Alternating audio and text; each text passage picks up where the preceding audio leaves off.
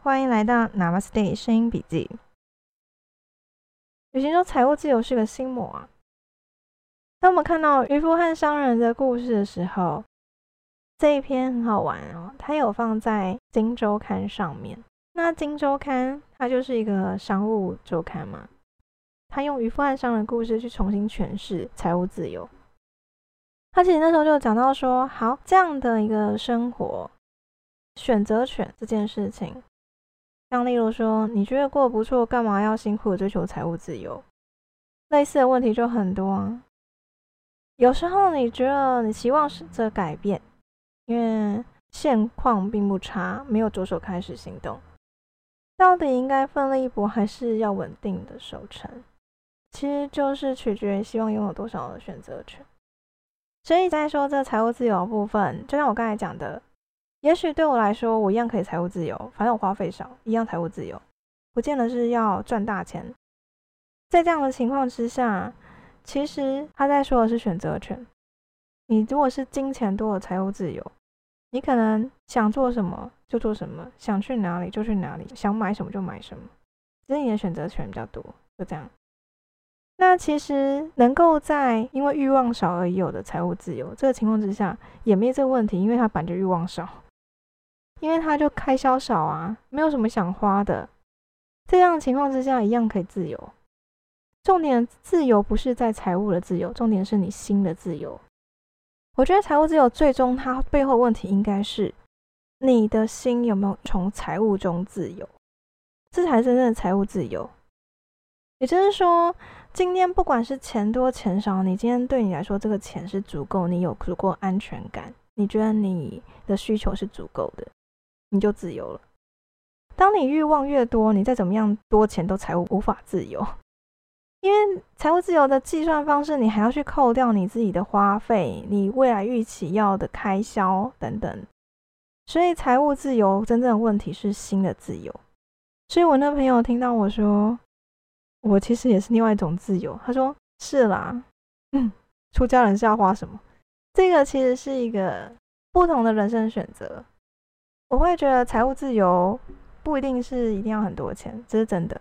你真的。”去计算财务自由这件事，它真的不是要很多钱，而是你的生活是怎么样去花钱。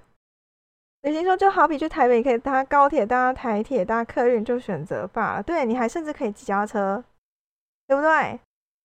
甚至你可以走路环岛，各种方法，看你要高价的、低价都可以。同样是一样的行程，心没有出家，不算真的出家。重点是心，重点是那个心，不是外表。他剃了头发，他穿了袈裟，不是那种东西。你要模仿外表，谁都可以仿。现在什么高仿的一堆，对不对？但是只有心是仿不了的。你的心随时会真正呈现你的样貌。我其实在觉得说，修行这个东西。它重点不是你学到了多少的佛经，不是你看了多少样的书，什么样的经书、圣经、可兰经什么经，不是那些东西。修行的目的是为了可以承担更多的责任。对，修的是心，不是看多经书。修心不不修口，那也不行。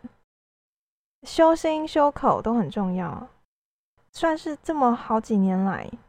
我对修行有另外一个诠释，因为其实并不是你读了多少经，好像多厉害，多少人拜你，多少人崇拜，那就是一个高士。我觉得不是。然后，因为修完了应该回来。我师姐曾经跟我讲过，像例如说，大家可能知道那个故事，有人可能知道，有人不知道。佛陀。那时候要到，就是等于他已经脱离的时候，他在那门口待着，他不进去，为什么？因为他想到众生还有很多人在受苦，他不要自己一个人进去。然后你可以看到，其实，在修行人修行的这些真正的行大愿的菩萨，我不知道大家知道那个行大愿的菩萨。那些大愿的菩萨是什么心？希望，甚至说有菩萨发愿地狱不空，誓不成佛，众生度尽，方证菩提。好像有听过吗？旅行地藏王对，也就是说，他并不是自己要去成佛，他其实希望可以度众生。真正真正在修行的出家人，他们是很努力在耕耘世间的，他们愿意去帮忙世间。当初正言。一开始发心要去办慈济，你看各个不同的一些师傅会去办慈善的一些事业，他们有不问世事吗？没有，他们不是把自己关起来，好像自己比较高尚，然后别人如何？哎呀，你们这些蠢货！哎呀，像我们这样子啊，不要管这些世事就好了，不是这样子的。旅行中修行不是为了出世，而是跟着社会相处，用保持自己正道之心。对，其实入世而修比较难。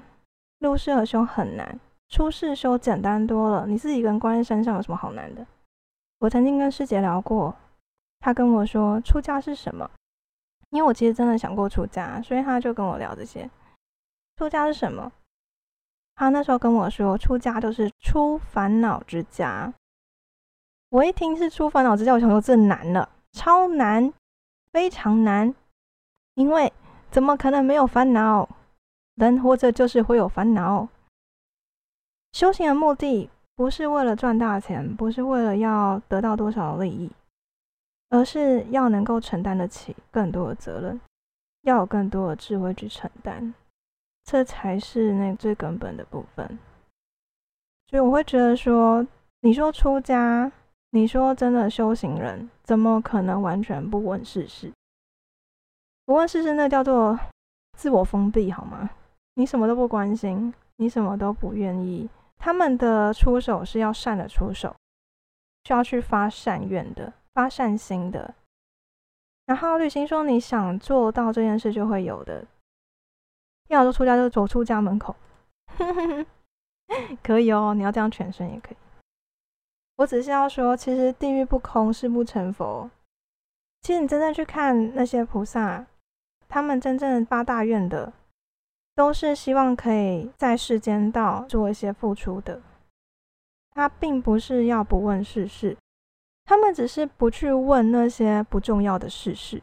例如说，今天某明星如何了又如何了，那没有很重要的；今天某政客又如何了，这就不重要了。现在大家只对出家的印象，就是一个好像就是要剃度。然后吃的像一个呃有菩萨心的人，穿的像一个菩萨心的人这样子，但其实做的，你说口业、身业、意业，身口意，身就是你的行动嘛，身口意这三个业很重要。